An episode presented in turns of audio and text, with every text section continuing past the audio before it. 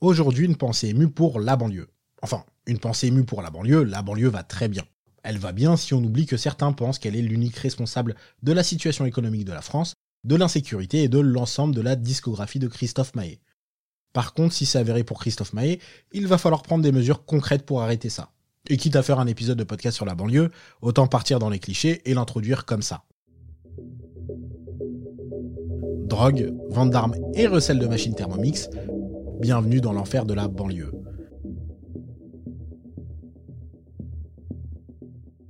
Est-ce vraiment nécessaire de présenter un lieu où vivent plein de gens très différents uniquement par le prisme de l'insécurité? Franchement, je suis pas sûr. Et le problème, c'est que ce genre de reportages suivent toujours des policiers en immersion en banlieue. Donc évidemment qu'on a plus de chances de voir des actes illégaux que la kermesse de l'école maternelle. C'est leur taf. Tu pourrais faire le même reportage absolument n'importe où, que le résultat serait le même. Des gens font de la merde et sont arrêtés. Mais pour une raison qui m'échappe, ce genre de reportage, c'est soit dans les quartiers, soit à Palavas-les-Flots pendant la saison estivale. À croire qu'il y a des commissariats que dans le sud en été et dans les quartiers le reste de l'année. Ah, c'est sûr que si t'es policier et que tu taffes à Orléans, tu peux oublier le passage de toi diffusé sur W9 et repartagé sur Facebook où tu fais preuve de répartie face à un gars totalement alcoolisé. Et qu'on soit bien d'accord, je dis pas qu'il ne se passe rien de répréhensible en banlieue. Et quand bien même ce serait plus qu'ailleurs, il n'y a pas que ça, loin de là. Donc montrer la banlieue uniquement par le biais de la violence et de l'insécurité, c'est quand même vachement discriminant. Ce genre de réputation collective bien ancrée dans la tête des gens fait que des personnes subissent de manière individuelle de la discrimination. Je vais prendre un petit exemple scolaire. J'étais en seconde dans un lycée Argenteuil, qui est un gros lycée avec des classes en pro dans plein de branches et en général uniquement en scientifique. Je suis ensuite parti faire ma première et terminale scientifique dans un lycée à la Selle Saint-Cloud, banlieue plutôt chic. Je me souviens que des profs à Argenteuil, mais aussi à la Selle Saint-Cloud, quand j'ai demandé, disaient clairement que dans le dossier, Argenteuil, ça le fait moyen. Pourtant, pour avoir été dans les deux lycées, les élèves en scientifique étaient clairement meilleurs dans le lycée Argenteuil qu'à la Selle Saint-Cloud. Et c'est la représentation parfaite de pour certains, il faut en faire deux fois plus que les autres pour en arriver au même résultat. Et ça continue encore aujourd'hui. Quelqu'un scolarisé dans un établissement ou même une ville avec une bonne réputation est mieux vu que quelqu'un de très bon dans un lycée ou une ville avec une mauvaise réputation.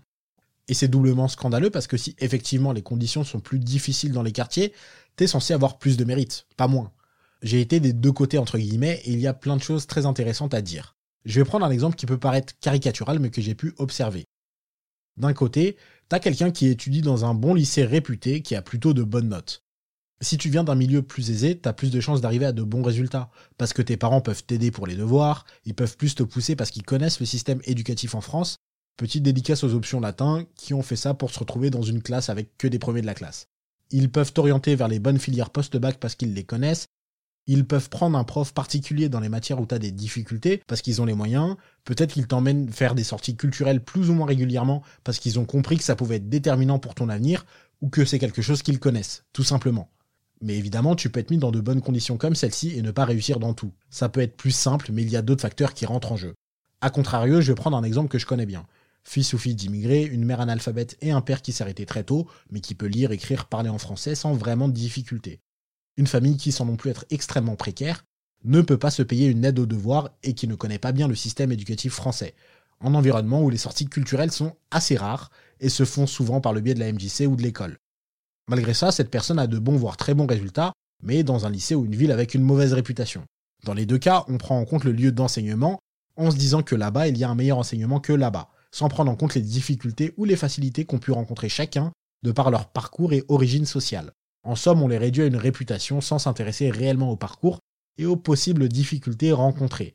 La réputation et les préjugés, c'est le nerf de la guerre. Il y a beau y avoir des initiatives très intéressantes en banlieue, on va en parler comme des exceptions. Quand on parle de violence policière en banlieue, les préjugés vont aussi être au cœur du problème.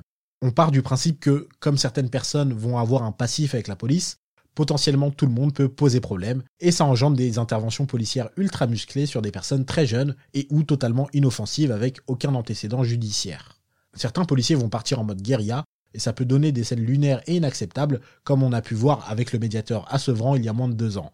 Sur la vidéo, il a l'air totalement inoffensif et il veut juste régler un conflit de manière pacifique, et il se retrouve à éviter des coups de poing, en montrant clairement qu'il compte pas servir de la violence. Tout ça suivi d'une interpellation très musclée. Le policier en face a vu un ennemi au lieu d'un allié, en l'occurrence un médiateur dont le travail c'est entre autres de faciliter son travail, parce qu'il est parti du principe que tous ceux qui habitent dans ce quartier sont des ennemis. Et le pire dans tout ça, c'est que ce ne sont pas des problématiques récentes. Mon film préféré, c'est La haine. Et j'ai vu des films très bons, voire meilleurs après, mais c'est, ça restera La haine. C'est comme ça. C'est comme ta première voiture. Même si elle démarrait une fois sur huit, qu'elle était cabossée de tous les côtés et que la portière était d'une autre couleur que le reste de la voiture, ça reste ta voiture préférée.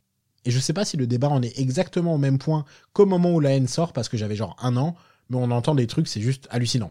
Je trouve ça assez incroyable de voir des gens, des politiques, des éditorialistes, parler de communautarisme et d'entre-soi dans les quartiers, tout en acceptant que leur ville paye des amendes plutôt que de construire des logements sociaux. Ils sont en mode on veut bien qu'ils se mélangent, mais pas avec nous. Faut pas déconner quand même. C'est un peu comme si on n'invitait pas des gens à son anniversaire et qu'on passait la soirée à se plaindre qu'ils soient pas venus. C'est absurde. Et après toutes ces choses négatives, qui sont au final véhiculées en grande majorité par des gens qui sont bien loin des quartiers, il faut quand même pas oublier de parler des choses positives qui émergent de plus en plus dans les quartiers. Il y a toujours eu de l'entraide, c'est une évidence pour tous ceux qui y ont habité un jour. Mais aujourd'hui, cette entraide se structure et c'est hyper cool. À travers des projets, des entreprises et des associations qui se montent un peu partout. Que ce soit de la collecte de déchets, du soutien scolaire, de la préparation aux entretiens, de la formation professionnelle, du soutien financier ou moral, des projets culturels et sportifs, la banlieue montre un peu plus chaque jour, pour celles et ceux qui osent le voir, qu'elle n'est peut-être pas le problème, mais la solution. C'était la conclusion de la pensée émue, mais il y a une suite à celle-là. On a fait cette pensée émue parce qu'à Beau Parleur, on sort bientôt un nouveau format où on va à la rencontre de personnes qui viennent de banlieue, mais aussi de zones périphériques et rurales. Ça s'appellera Started from the banlieue, avec mon superbe accent. Si tu veux avoir les infos sur nos sorties, tu peux aller voir sur Insta, le nôtre c'est Beau Parleur au pluriel et tout attaché. À très vite.